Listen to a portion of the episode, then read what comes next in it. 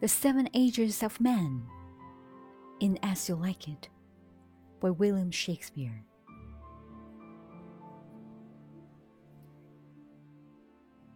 Oh, the world's a stage, and all the men and women merely players.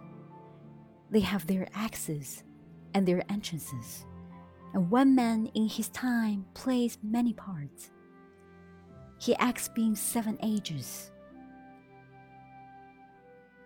At first, the infant, mewling and puking in the nurse's arms, and then the whining schoolboy, with his satchel and shining warning face, creeping like snail unwillingly to school. And then the lover, signing like furnace, with a woeful ballad made to his mistress' eyebrow. Then a soldier, full of strange oaths and beard like the pard, jealous in honor, sudden and quick in quarrel, seeking the bubble reputation even in the cannon's mouth.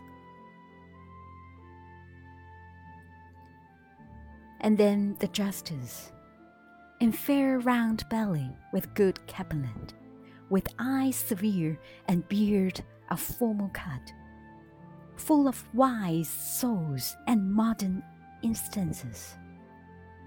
And so he plays his part.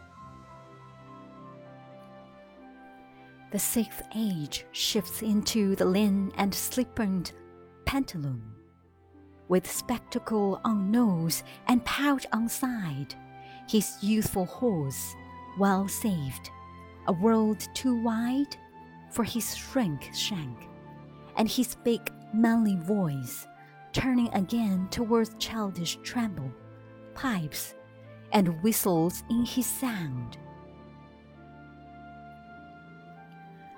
Last sin of all, that ends his strange eventful history in second childishness and mere oblivion.